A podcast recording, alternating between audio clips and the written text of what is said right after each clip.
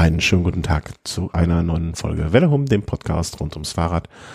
Heute haben wir uns hier zusammengefunden in Illustra Zweisamkeit, ähm, um über das Geschehen im Profisport der letzten Tage und Wochen zu sprechen. Und damit wenigstens einer hier vor Ort, äh, beziehungsweise hier im virtuellen vor Ort, ein kleines wenig, bisschen Ahnung von der Materie hat, habe ich den Thomas dazu geschaltet. Guten Abend, lieber Thomas.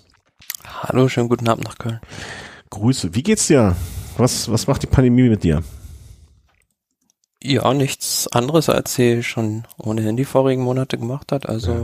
also daher eigentlich ganz gut. Also noch keine Ermüdungserscheinung, das Ganze. Wir, ziehen, wir ziehen das einfach durch. Soll der, soll der Rest vom Fest sich aufregen? Ja, ja. klar. Wie, wie, wie so immer. Woran du nichts ändern kannst, regt dich auch nicht drüber auf. Aber woran wir was ändern können, ist zumindestens mein Kenntnisstand in puncto Radsport wieder ein bisschen aufzufrischen. Und wer nicht die Muße hat, sich alles anzuschauen, überall mitzuverfolgen, ist die nächsten gut fünfeinhalb Stunden hier gut aufgehoben, wenn wir mal einen Flug durch die Gemeinde machen. Ja, wir hatten das letzte Mal, wenn ich mich recht entsinne, aufgehört, äh, also nee, aufgehört ist jetzt äh, das falsche Wort irgendwie. Wir sind ähm, wir sind gekommen bis Paris-Nizza, Etappe Nummer 5. Und mir fehlt jetzt gerade hier so ein bisschen noch die Kapitelmarke. Gut. Dann machen wir noch eine. Also, Paris-Nizza. Es ging weiter mit Kapitel, äh, mit Etappe in diesem Fall, Etappe Nummer 6. Vielleicht nochmal kurz von mir zumindestens ähm, die Auffrischung, wie der Stand der Dinge war vor dieser Etappe. Ähm, Etappe Nummer 5 war, glaube ich, die Etappe ähm, Sprint, Sam Bennett gewonnen. Äh, Gesamtklassement sah es dann so aus. Also für mich zumindest sah es so aus, als wenn Primoz Roglic da einigermaßen so solide durchmarschieren wird. 30 Sekunden, 31 Sekunden Vorsprung von Maximilian Schachmann. Mm, und vor allen Dingen in der Souveränität, die er an den Tag legt, wirklich so, dass man gesagt hat, ja, da muss jetzt schon noch viel passieren, dass Schachmann seinen Titel verteidigen kann. Hast du das auch zu dem ja, Zeitpunkt das, gesehen? Das ging ja auf Etappe 6 nahtlos so weiter, die Roglic-Festspiele. Ja. Also das war eine Etappe, hm, wo ich vielleicht gedacht hätte, da kommen Ausreißer durch, Brignol nach Biot, 200 Kilometer, eigentlich auch ja, prädestiniert von der Ausreißergruppe. Und am Ende waren aber ta tatsächlich ähm, ein ziemlich geschlossenes Feld vorne und ähm, ja, Primus Roglic hat sogar an dem Tag einige Sprinter da im Sprint stehen lassen. Wundert mich ein bisschen, dass, also, ne, dass er Anfang der Saison, also Mitte März schon schon so in die Vollen geht, ne, anstatt zu sagen, okay, mein Gott, also was, was soll ich mir jetzt, mich jetzt hier bei Paris-Nizza so kaputt fahren? Und ja, was war in den letzten, in den letzten Jahren auch eigentlich so, dass eigentlich an jeder Rundfahrt, an der er teilnimmt, ähm, auch ganz vorne zumindest in den Top 3 mitmischt. Ja, ja, aber ist das klug, ist die Frage. Ne? Also kriegt er nicht irgendwann mal die Quittung dafür. Weißt du, es, es, ich finde es auch immer, man muss ja auch mal, ne, also der Kölsche sagt ja auch Jönne könne. Ne? Also muss er bei so einer Etappe da, ähm, wo er jetzt ja auch, ne, ob er da gewinnt oder ob er da Zehnter wird oder Zwölfter, ne, so, solange ein Schachmann, der in, an dem Tag Neunzehnter geworden ist, keine Zeit abnimmt. Dieses, äh, also ich muss da manchmal schon an äh, Eddie Max denken, ne, wollen wir das neue Adjektiv, dieses Kannibaleske äh, mal kreieren. Ähm, hm. ja, ich glaube, so schlimm ist es noch nicht bei ihm, aber das ist schon, der nimmt mit, was er bekommen kann.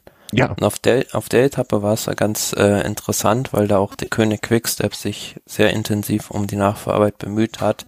Die hatten gehofft, mit Sam Bennett äh, nochmal zu gewinnen, aber dieser letzte kleine Hubbel da am Ende, das waren ja vielleicht zwei, drei Kilometer, die es noch bergauf ging, äh, waren einfach zu schwierig für ihn. Also es ist bis anderthalb Kilometer vom Ziel mitgekommen mit den anderen und dann hat man gesehen, da stand der still wie ein Eimer, also dem stand das Laktat bis zu den Ohren. Mhm.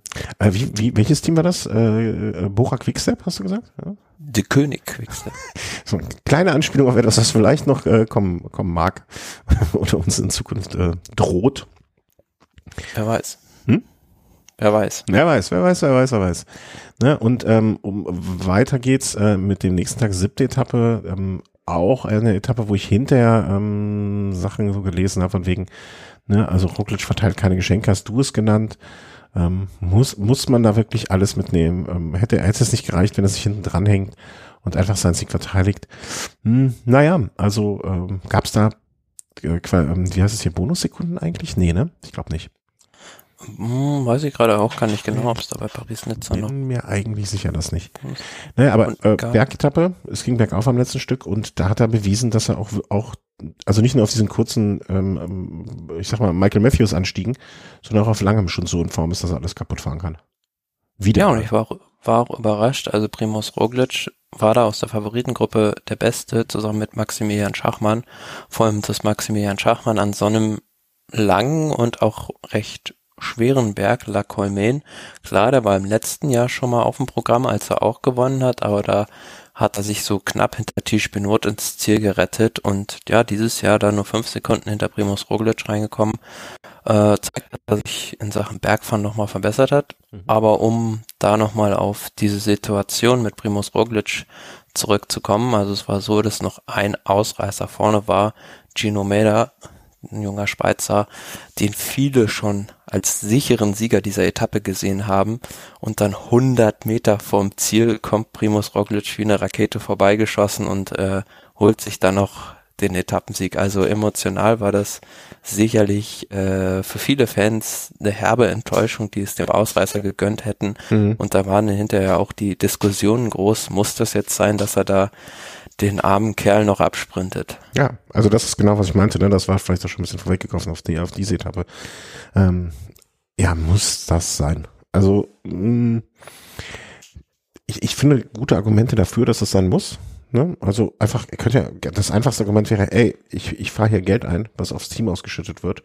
Und wenn dadurch, dass ich jetzt hier gewinne, am Ende des Tages der Mechaniker hinten nochmal 200 Euro mehr in der Tasche hat, ähm, wird, wird er sich bedanken, wird er sich freuen. Und ich habe denen gegenüber ja auch eine Verantwortung. Ja, glaub, zumal ja auch die, die Mannschaft den ganzen Tag gearbeitet hatte. Von daher äh, kann man es schon nachvollziehen, dass er da auf Etappensieg gefahren ist. Aber aus rein taktischer Sicht ist es vielleicht dann manchmal cleverer, da etwas zurückzustecken.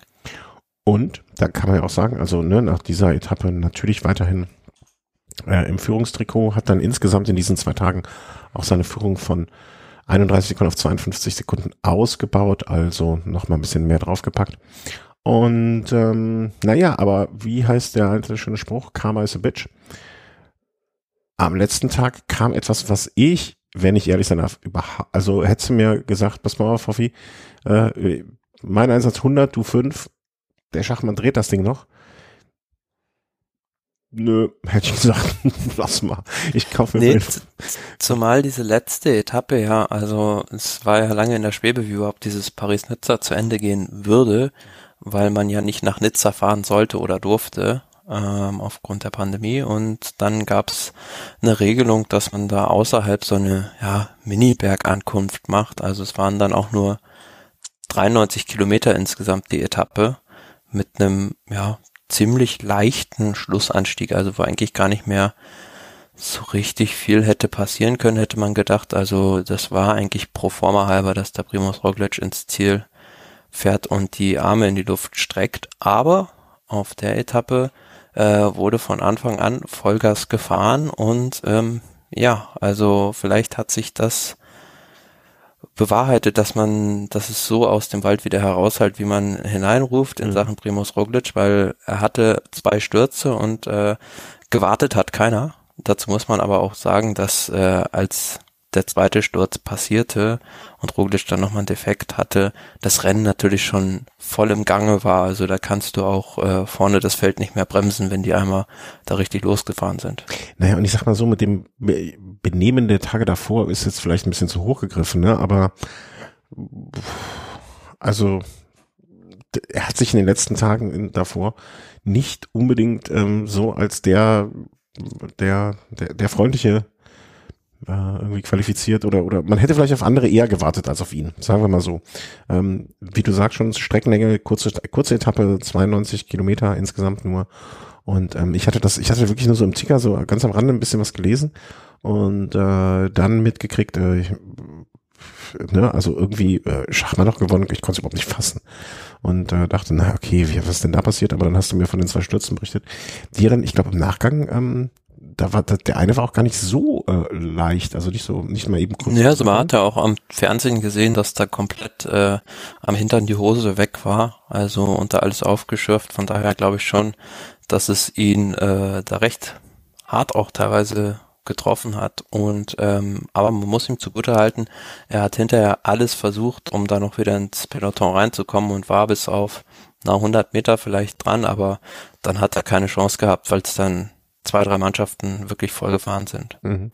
Und, und, man äh, muss ja auch, man muss ja auch sagen, bei Primus Roglic, das ist jetzt nicht das erste Mal, dass er irgendwie durch sowas noch eine Rundfahrt verliert. Also kann uns ans letzte, da hat er an die Dauphiné beispielsweise erinnern, als er auch gestürzt war und dann ähm, ja im gelben Trikot, meine ich sogar, die Rundfahrt dann verlassen hat und beim Giro vor zwei Jahren, also 2019, hat auch quasi so ein Sturz in der Abfahrt sozusagen das, den Anfang vom Ende für ihn eingeleitet. Hm.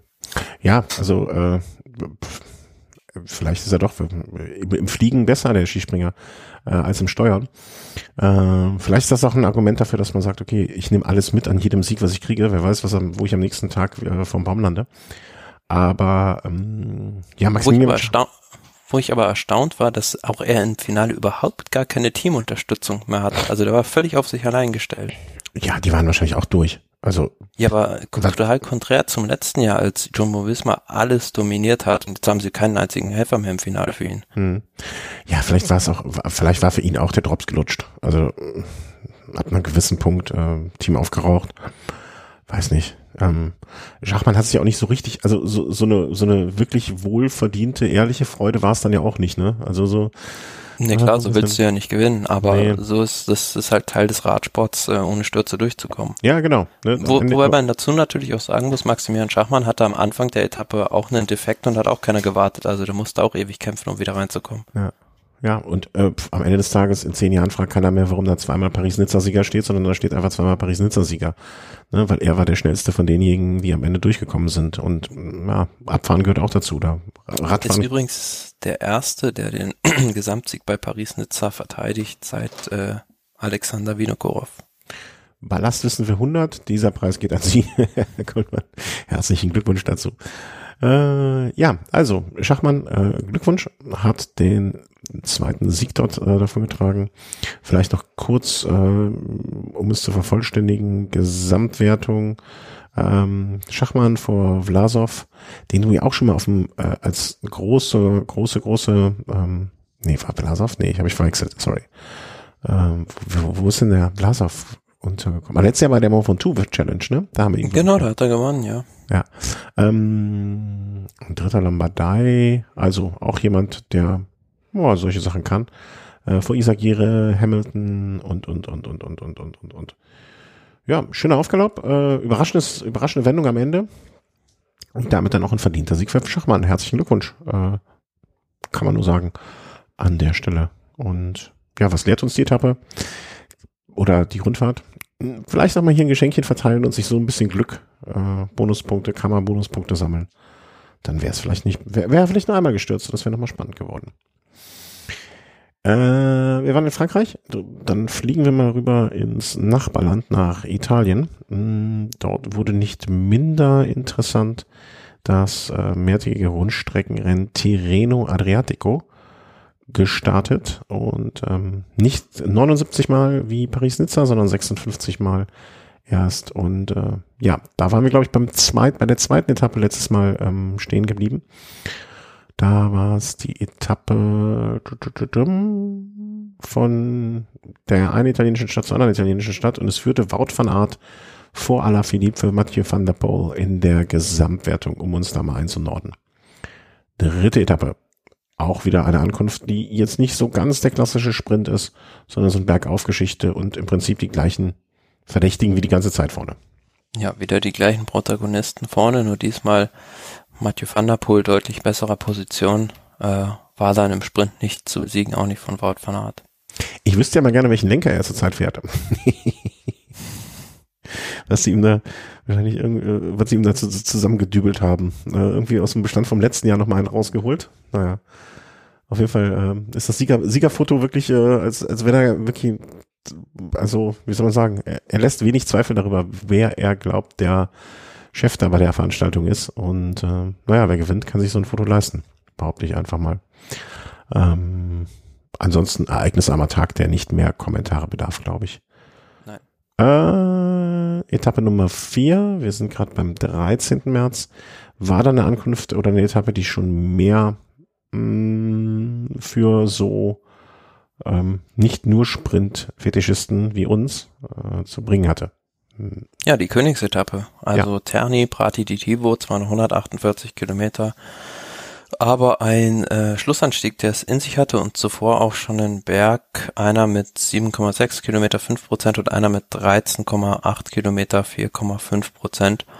Und der Schlussanstieg, das waren auch nochmal gut 15 Kilometer mit 7 Prozent im Schnitt. Und da war schon von vornherein klar, dass da richtig ordentlich Abstände geben würde. Mhm. Und das hat sich dann auch bestätigt. Und natürlich danach auch ähm, das Gesamtklassement komplett auf den Kopf gestellt sein würde. Und ein Fahrer, den wir auch diese Saison ähm, schon sehr oft den Namen, äh, dessen Name hier fiel, Taji Pogacar hat es an dem Tag für sich entschieden. Vor ja, einigen anderen namenhaften Gesellen, die sich da rumge rumgetummelt haben. Ich war so ein bisschen überrascht, wie früh es da im Schlussanstieg schon richtig zur Sache ging.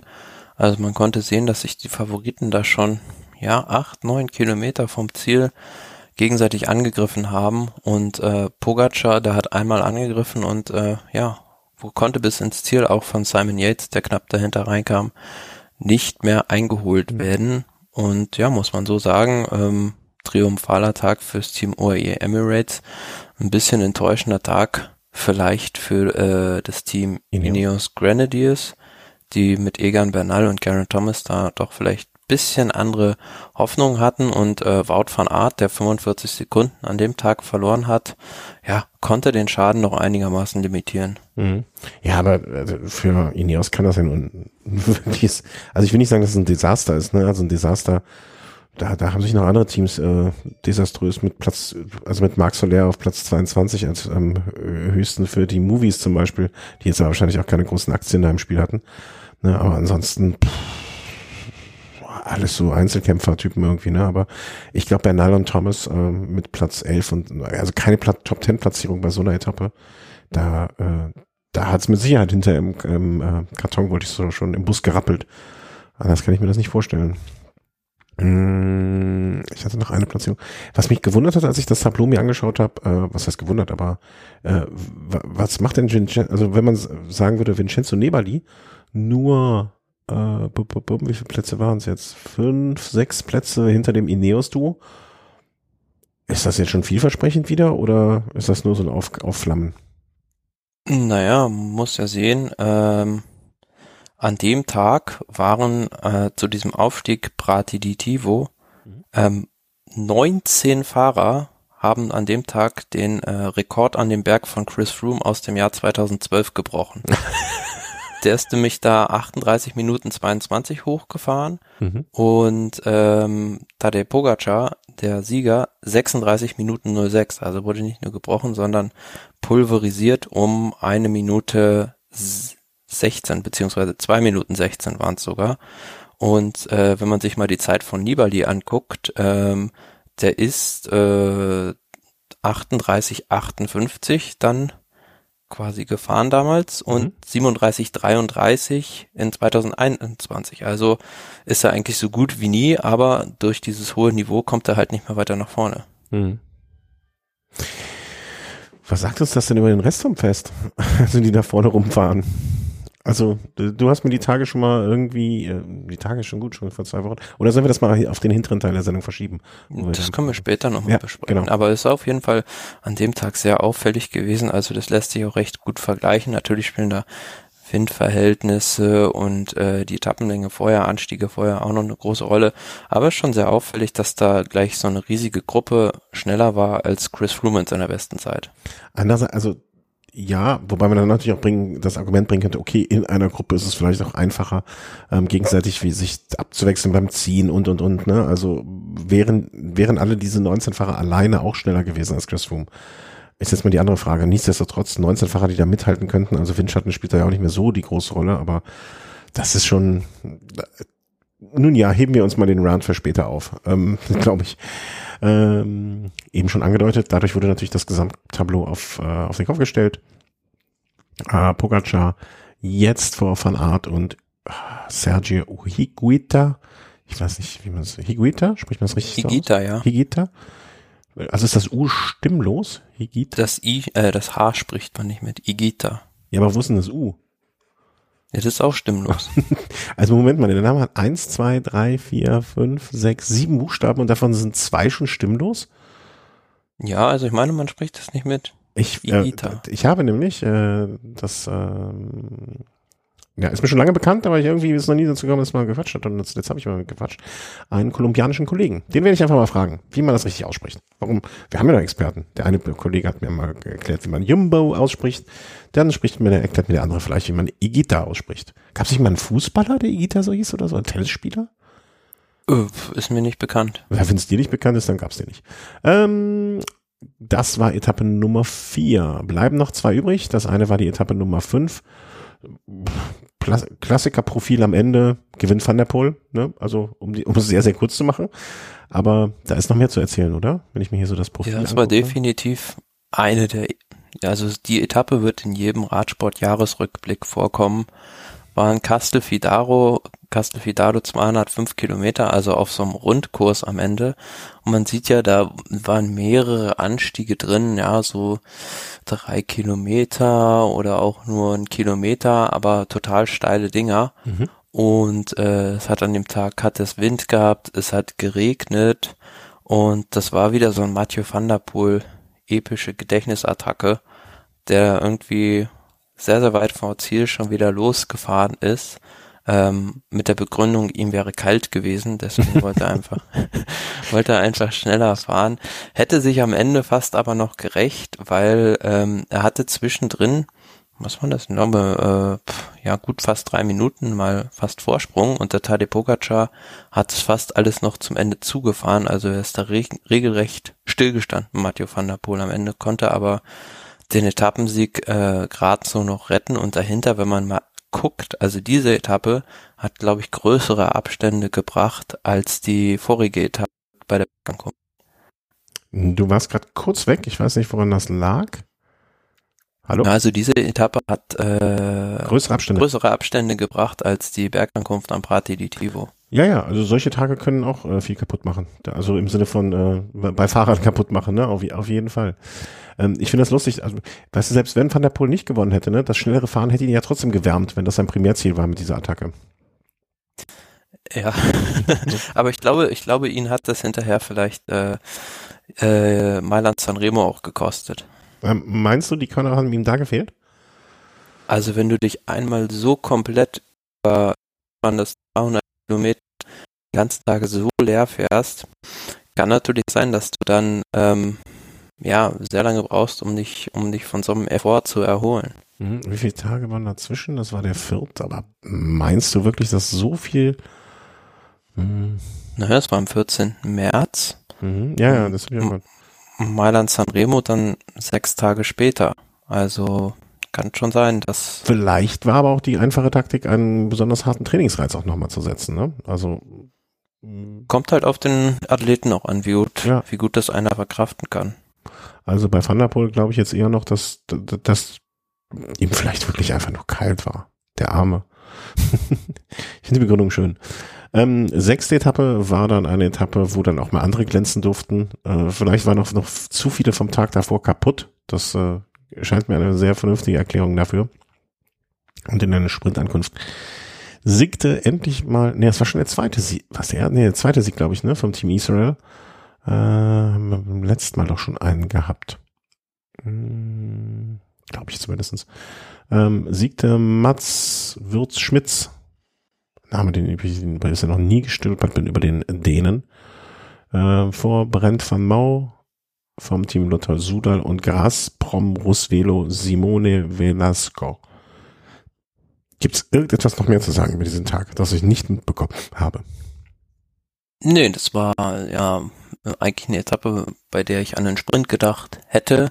Und ähm, ja, für Mats Birt Schmidt, der mit sehr großen Vorschusslorbeeren Profi geworden ist, äh, war ja auch schon U23 Weltmeister im Einzelzeitfahren mhm, beispielsweise, okay. ähm, war das jetzt vielleicht mal so ein Turning Point in seiner Karriere, dass er jetzt da auch mal einen großen Sieg holt und ja, am Ende einen Sprint aus einer Fünfergruppe, den er da gewonnen hat. Mhm. Ja, aber ansonsten gab es da jetzt nicht so viel zu berichten an diesem Tag. Ähm, Etappe Nummer 7 war dann die letzte mit dem Einzelzeitfahren wo, wo ich ehrlich gesagt äh, Wout von Art nicht vorne gesehen hätte vorher. Also wenn du mir jetzt gewette, ne, Wett, Wett, die berühmten Wettquoten hätte ich jetzt nicht erwartet, ne, vor allen Dingen, wenn so ein Filippo Ganna da noch mit rumturnt, ähm, Stefan Künger als guter, die dann auch zweite und dritte geworden sind. Aber das ein Wout von Art, die dann auch auf dieser kurzen Strecke so schlägt, hätte ich jetzt nicht unbedingt äh, was drauf gewettet. Nee, ich hätte auch an dem Tag als Top-Favoriten Filippo Ganna gesehen, mhm. der aber ja auch nur ein Mensch ist und auch mal so ein Zeitfahren verlieren kann. Und in dem Fall, ja, Wout van Art äh, hat in der Vergangenheit ja schon öfter bewiesen, dass er richtig, richtig gut ist im Zeitfahren. Aber klar, dass er das Ding am Ende abschießt, hätte ich jetzt so auch nicht gedacht. Aber zum Glück für Tadej Pogacar, er hatte genügend Polster, um dann am Ende den Gesamtsieg hm. äh, über die Runden zu bringen. Ja. Ja, damit hast du dann schon das Gesamtklassement äh, am Abschlusstag äh, verkündet. Pogacar vor Van Aert, Landa, äh, immer noch ein Fahrer, der ja auch immer Sympathien bei uns hat, auch wenn er jetzt beim Team Bahrain Merida ist, was vielleicht nicht ganz so viel Sympathien hat. um, um, Gottes Willen, ist die Strafe, ich krieg direkt Husten. Ähm, gewonnen, wie gesagt, Pogacar von Adenlander, Bernal, der den äh, ersten Platz abseits des Podiums, nämlich den vierten machen konnte, wahrscheinlich nicht wirklich hundertprozentig zufrieden als Team Ineos mit dieser Gesamtleistung bei dem Tirreno Adriatico. Ich muss mal ganz kurz, ich habe gerade eine E-Mail bekommen und habe nur die Überschrift gelesen und war von irritiert. Wir haben einen Kommentar bei Velo Home bekommen von Folge 246. Wir sind äh, irgendwie bei Folge 345. Ähm, möchte an unsere Hörer kurz und auch an dich aufrufen. Ne? Ähm, also es gibt jemanden, äh, die der Kommentar sagt, möchten Sie eine Niere Körperorgane kaufen oder Ihre Niere oder Körperorgane verkaufen? Also, wenn du eine Niere verkaufen möchtest, äh, Thomas, ne, 500.000 US-Dollar für eine Niere von Dr. Vielleicht meint hm? derjenige, dass da Radfahrer durch Stürze irgendwie potenzielle Kunden sein könnten, aber ja, weiß ich nicht, ob das so ist. Äh, Dr. Maxwell ist Neurologe im Bith Bill Roth Hospital für Neu Nierenchirurgie. Wir befinden uns in Indien, USA, Malaysia, Singapur. Also wenn jemand eine Niere haben, äh, abzugeben, bitte melden. Entschuldigung für den kurzen Einschub, aber das hat mich gerade so irritiert, dass ich das irgendwie erwähnen muss. Also, ähm, das war Terreno Adriatico, immer wieder gern gesehen. Ähm, aber im Prinzip kann das ja nur äh, der Zwischenschritt sein zu dem, ich sag mal, Ereignis der Woche, um es vorsichtig auszudrücken. Ich habe das Rennen zumindest in Teilen gesehen, das heißt schon einiges. Es war Mailand Sanremo Zeit. Mm, ich habe mir nur den interessanten Anteil angeguckt, also die letzten 285 Kilometer und ähm, bin kurz mehrfach weggenickt und habe dann aber das Ende gesehen. Wie immer durch den fantastischen Service von dir. Äh, sag mal, Thomas, ab wann muss ich gucken? Äh, und dann kamen die an, ja, guck mal, Poggio. Äh, ab wann ist das noch? Ist ab drei Kilometer 30 oder so noch. Alles klar. Und ich habe ein schönes Rennen gesehen. Überraschend, wenn spannend mit Wendungen überraschender Sieger. Und ein bisschen stolz war ich, dass ein Arbeitskollege mich am Tag vorher noch gefragt hat, und wer gewinnt, und ich gesagt habe, ich glaube nicht, dass es einer von den drei Großen wird. Ja, wie immer bei Mailand Sanremo ähm, lohnt es sich im Prinzip fast nur die, die letzten 30 Kilometer anzugucken, muss man äh, leider so sagen. Aber das macht ja auch den Reiz des Rennens aus, dass das dafür dann umso intensiver ist, äh, ab der Cipressa sozusagen. Mhm. Und ähm, ja, am Ende äh, der Sieger Jasper Stuyven äh, ist jetzt einer gewesen, mit dem ich so auch überhaupt gar nicht gerechnet hatte. Aber kann natürlich immer passieren, dass wenn äh, da so eine Pattsituation zwischen mehreren großen Rennfahrern entsteht und ähm, auch andere keine Teamkollegen mehr haben, beziehungsweise die drei großen auch keine mehr, dann äh, natürlich so eine Solo-Attacke mal den Sieg bringen kann. Mhm. Ja, und er war aber auch ähm, zwischendurch mal schon schon wieder so ein bisschen, ich will nicht sagen abgeschrieben, aber ähm, vielleicht kann, du kannst was immer deutlich besser beschreiben als ich, ne? Also äh, nach dem, war das nach Cipressa oder nach dem Poggio? Nach dem Poggio. Ähm, bildet sich ja so eine Gruppe. Ja, da war er schon noch dabei oben am Poggio. Also ganz hinten in der Gruppe drin, war noch äh, mit den ersten drüber gefahren, aber äh, hat dann einfach davon profitiert, dass er auch ähm, am Ende dieser Poggio-Abfahrt kommt man wieder auf die sogenannte Via Aurelia mhm. und da gibt's eine so eine Nadelöhrstelle, wo diese kleine Abfahrtsstraße vom Poggio auf die breite Straße kommt und genau da hat er auch das Glück gehabt, dass da eine Lücke da war, wo er durchschießen konnte zum Attackieren. Ja. Und äh, ich, ich dachte ehrlich gesagt zu dem Zeitpunkt noch, ähm, war ich ein bisschen stolz auf mich, dass ich gesagt habe, es gewinnt keiner der drei Großen, weil da hätte ich so einiges auf Caleb Ewan zu dem Moment gesetzt. Eigentlich völlig über, also hätte ich niemals mit gerechnet, dass er da so gut drüber kommt und da auch noch so mitfahren kann an der Stelle. Also das hat mich so nachhaltig beeindruckt. Ja, es hat mit Sicherheit sehr, sehr viele überrascht, mich eingeschlossen, dass der im Poggio drin sogar die Attacken von äh, Alaphilippe damit fahren kann. Das war schon, ja. schon enorm. Aber auch, äh, ja, ich fand es überraschend, dass das nicht so war wie im letzten Jahr bei Mailand Sanremo, als am Poggio, als Alaphilippe angetreten hat, im Prinzip das Rennen entschieden war. Also der konnte mit seiner Attacke diesmal nicht die anderen abhängen. Mhm. Und das hat es auch deutlich ähm, wie soll, man sagen, ja, spannungsgeladener gemacht. Ne? Also ähm, es, es, Caleb war für mich, also da, das war für mich so ein bisschen, obwohl er nicht gewonnen hat, war das für mich ein Sieger der Herzen. Weil ähm, der, der kleine Ich glaube, er war, war ja jetzt auch schon mal mehrmals sogar Zweiter, glaube ich, bei Mailand Sanremo. Echt? Das hatte ich gar nicht so, das hatte ich ehrlich gesagt überhaupt nicht. Also 2018 war er auf jeden Fall Zweiter. 2020 weiß ich gar nicht, ob er da überhaupt dabei war. Äh, da war er, nee, nur 113. Okay. 2018 war, bin ich mir relativ sicher, weil ich das noch im Kopf habe, war, glaube ich, Zweiter. Und ja, also ist ein Sprinter, dem das Rennen ganz gut liegt, weil er über so kurze Hügel gut drüber kommt. Aber der Sieg war ihm bislang noch nicht vergönnt. Und man sieht ja an der äh, Siegesliste, also es gibt selten den gleichen Sieger bei Mailand Sanremo, wie schwer das ist, da zu gewinnen. Mhm. Ja, auf jeden Fall, äh, Caleb ist bei mir im Kopf jetzt abgespeichert und ist, ist ein potenzieller Siegkandidat für Mailand Sanremo. Obwohl er von seiner Statur her und von allem irgendwie, äh, er wirkt ja nicht so richtig zugehörend da vorne irgendwie immer. Ich dachte so, ach komm, mach es doch bitte, Caleb. Ja, ist ja so ein atypischer Sprinter, sehr, sehr klein und äh, beißt ja beim Sprint schon fast aufs Vorderrad, aber mhm. dadurch ist er natürlich vielleicht eher in der Lage als so ein schwerer Sprinter wie beispielsweise ein Arno Demar oder auch wie es ein André Greipel ist, da eher über solche Dinger drüber zu kommen. Ja, aber irgendwann ähm, hatte sich dann vorne diese Gruppe gebildet, sage ich mal mehr oder weniger. Und Jasper Stuyven war dann derjenige, den es zu schlagen galt und der hat's einfach abgeschossen. Also wirklich, ich hätte bis ganz kurz vor dem Ende des Rennens nicht darauf, mhm. äh, dass er es machen wird.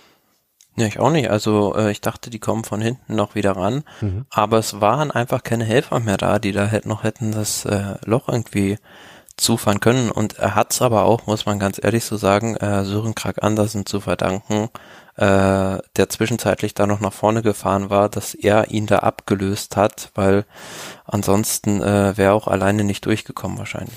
Naja, ja, schon, aber andererseits, ne, wenn er allein nicht durchgekommen wäre, also irgendein, also ohne, wenn nicht irgendeiner noch mal was versucht hätte, hm, weiß ich nicht. Also irgendwie muss man das versuchen, ne? Und wenn Andersen hat nur das Heft in die Hand genommen und äh, besser, besser vorne explodieren und hinten irgendwie äh, untergehen. Ähm, deswegen fand ich den Versuch und ähm, sah ja auch im ersten Moment gar nicht schlecht aus. Ne? Ich weiß nicht, wie es ausgegangen wäre, wenn die zwei durchgekommen wären und wenn da äh, dann der Sprintstand gefunden hätte, so eins gegen eins wirklich. Aber ähm, ja, Jasper Stuyven auf jeden Fall. Äh, er, er war ja doch einmal, wenn ich das richtig erinnere, es ist ja jetzt auch schon ein paar Tage her, also äh, eine gute Woche. Ähm, er war ja auch einmal mit vorne schon, ist dann wieder nach hinten gefahren und dann wieder nach vorne gekommen. Also auch so ein kleines Stehaufmännchen, der Herr Stuyver.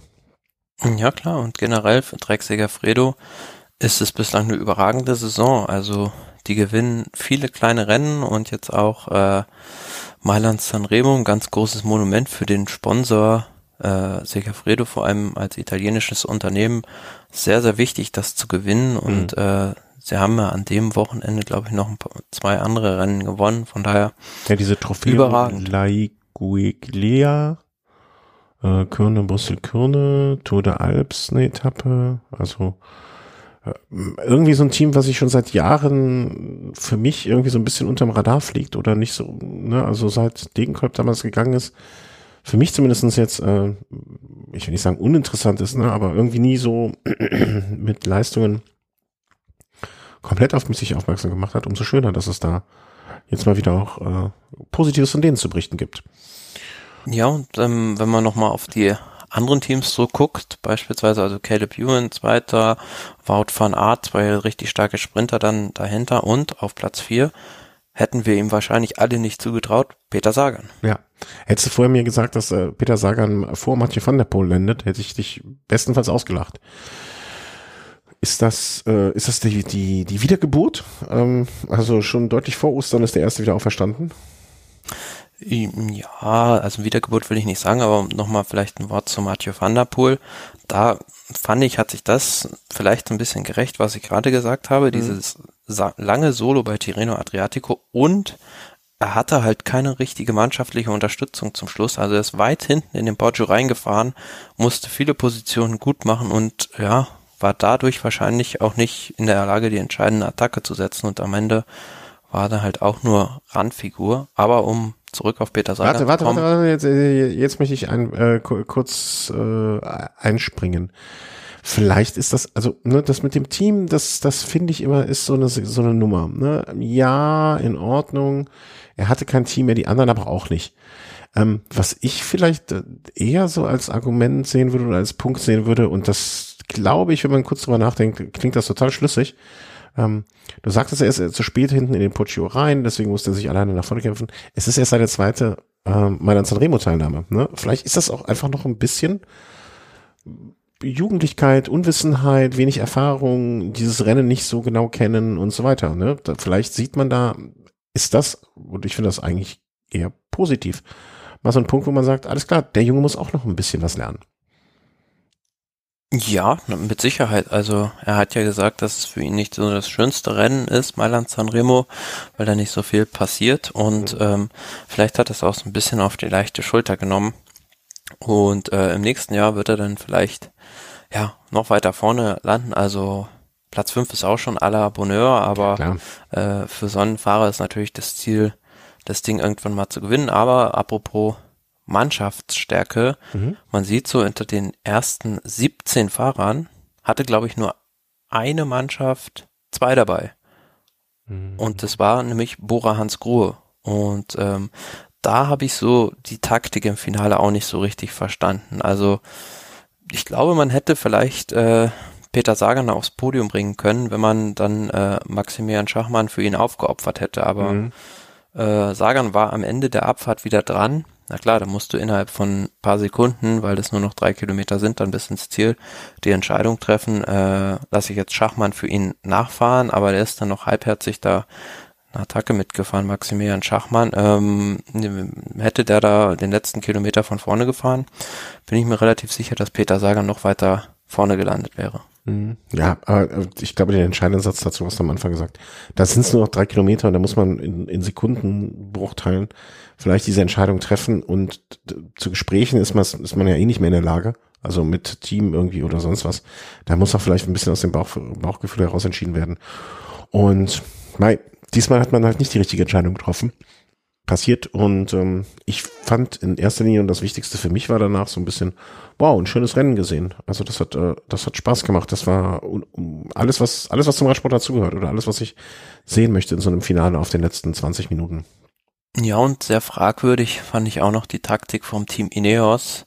Also da wusste hinterher auch keiner, was die vorhatten. Ja, die haben die selber nicht. Also, komplett die Cipressa-Abfahrt und dieses Flachstück zwischen Cipressa und Poggio mit äh, voller Mannschaftsstärke von vorne gefahren und am Ende Rang äh, 15 ja. für Thomas Pitcock, der beste Bestplatzierte und der hat hinterher selber gesagt, er wusste nicht, wo er hinfährt in der, in der Poggio-Abfahrt. Also, die hatten keinen so richtigen Plan. Nee, irgendwie läuft's da nicht. Also, ähm, ich, ich kann auch jetzt nicht so wirklich zu 100% sagen, also, wenn ich das sagen könnte, dann würde ich mich wahrscheinlich, würde ich mir wahrscheinlich morgen, ähm, hier einen Vertrag unterjubeln wollen, ne? Aber irgendwie, da läuft es nicht. Ich weiß auch nicht, was da, was da falsch läuft. Naja, also ich, also zumindest, wenn ich jetzt da keinen Siegaspiranten habe, klar, Kwiatkowski, der das Rennen auch schon gewonnen hat, ist aber nicht mehr derselbe, wie er mal war. Wenn ich den habe und äh, Pitcock, zwei potenzielle Fahrer für die Top 5 vielleicht, aber nicht den Top-Favoriten, dann äh, muss ich da vielleicht nicht versuchen, unbedingt das Rennen selbst äh, komplett in die Hand zu nehmen. Ja. Ja, aber trotzdem eine komische Nummer irgendwie. Also die, die können mit ihrem Frühjahr, finde ich, haben die überhaupt, also ich guck gerade mal rein. Ähm, Wins, okay, hier meine achte Etappe, aber so richtig zufrieden sein können die mit ihrem Frühjahr eigentlich bis dato nicht. Top Results. Hm. Nö, ich glaube, ich glaube, da ist nicht so die allerbeste Stimmung hinter den Kulissen. Da, da ist der eine oder andere unglücklich. Ja, Mailand Sanremo ist damit das erste Monument, äh, was wir abschließen können. Ähm, und ich sag mal so, wenn die anderen Momente, äh, Momente, wenn die anderen Monumente so nachziehen äh, wie Mailand Sanremo, dann ist das eine Saison, die für einiges, was aus der letzten Saison äh, nicht passiert ist, äh, doch ganz angenehm entschädigen wird. Oder? Also ich blickte mir. Ja, definitiv. Also das war ein Mailand Sanremo, was äh, richtig Spaß gemacht hat. Ja.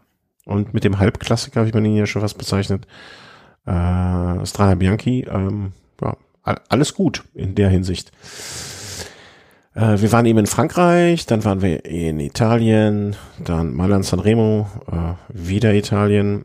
Geht's mal in, die andere große Radsportnation zu besuchen, nämlich die hundertste Vuelta a Catalunya, die Katalonien-Rundfahrt, die auch zurzeit stattfindet. Und ähm, da sind wir mittlerweile bei Etappe Nummer 4 angekommen. Gehen mal kurz durch die ersten Etappen. Ähm, Etappe Nummer 1 ging von Calais.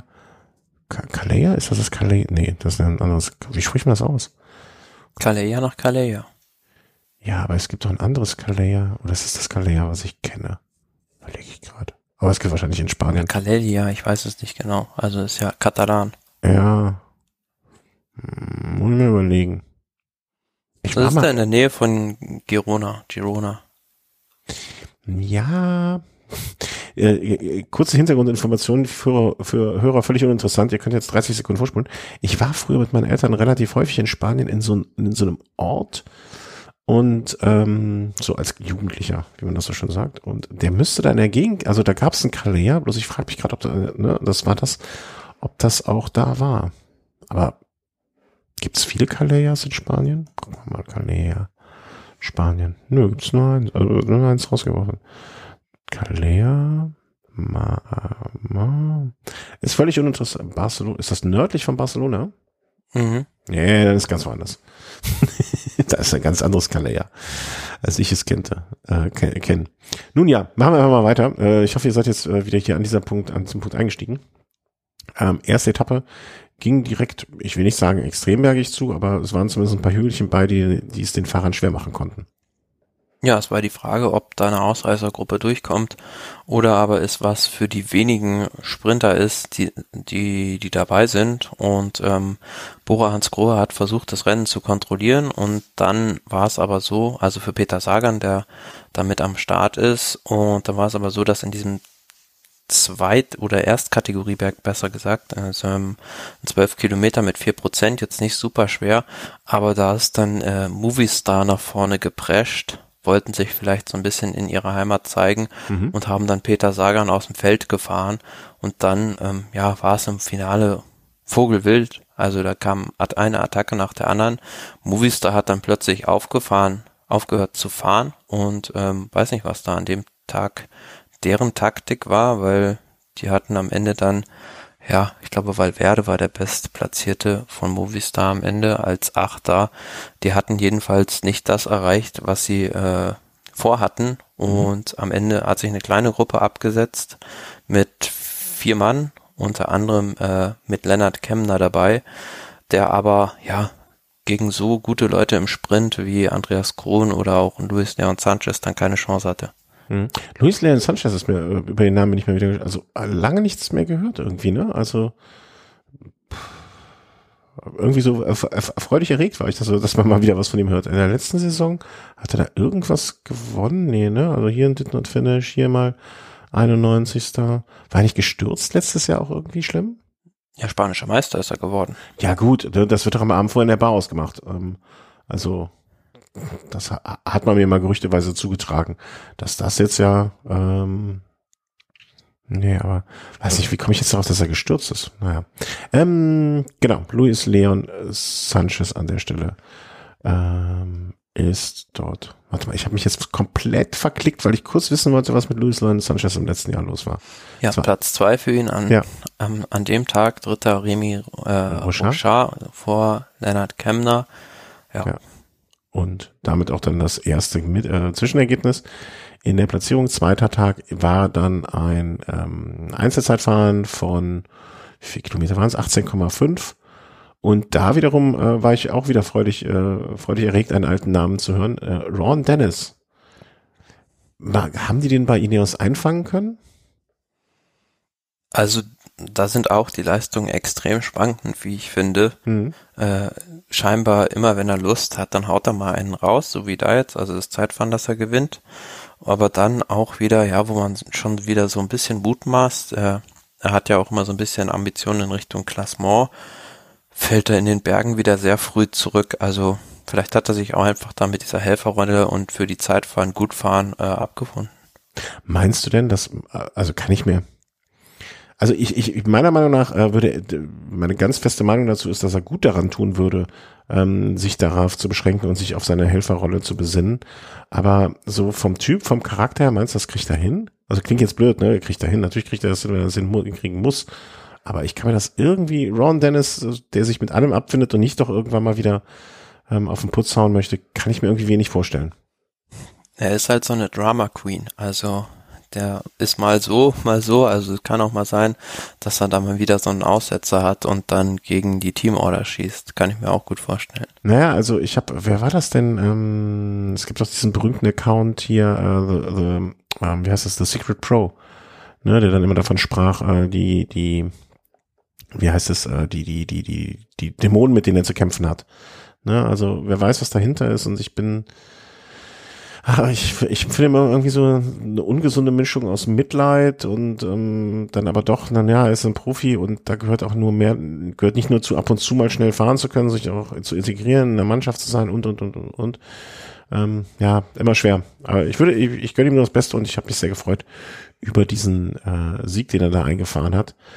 Ähm, vor Remy Cavagna, äh, Joey Almeida die zwei Decoding Quickstep-Fahrer, ähm, Steven Kreuzweig auf Platz 5, vielleicht noch so Henry G. Port, Adam Yates, also er hat da jetzt auch keinen Kanonenfutter geschlagen.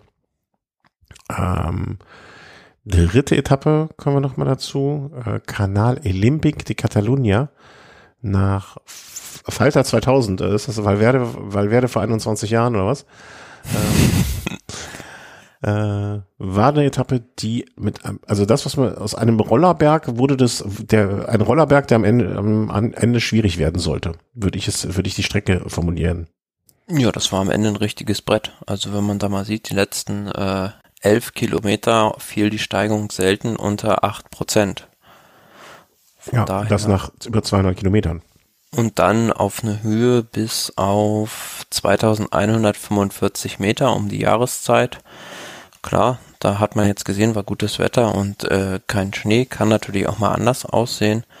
Ja, und die Etappe ähm, war natürlich prädestiniert dafür, dass da ja im Gesamtklassement eine weitere Vorentscheidung fällt. Es war für mich nur die Frage, welcher der vielen Ineos-Fahrer jetzt derjenige Auserwählte sein würde, der auf äh, den Gesamtsieg fahren darf. Also du meinst, äh, wie bei der spanischen Meisterschaft, die haben das ausgeknobelt vorher? Oder ja, ich weiß es Oder nicht, hat man oder hat man da einfach mal, äh, wie soll man sagen, das das Fell des kleinen Bären verteilt, damit man die großen Fälle noch an andere geben kann?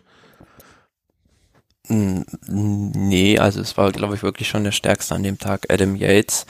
Was man aber gesehen hat, es war, äh, wie du schon gesagt hast, in Walter 2000 die Auferstehung des Alejandro Valverde, nachdem er ja in den letzten ja, in dieser Saison eigentlich noch nichts gerissen hat, sondern immer recht früh auch schon oft abgehängt wurde, hat er da eine richtig starke Leistung mit 40 Jahren noch gebracht, war einer der ersten, der angegriffen hat und ähm, ist dann auf den dritten Platz gefahren. Hm.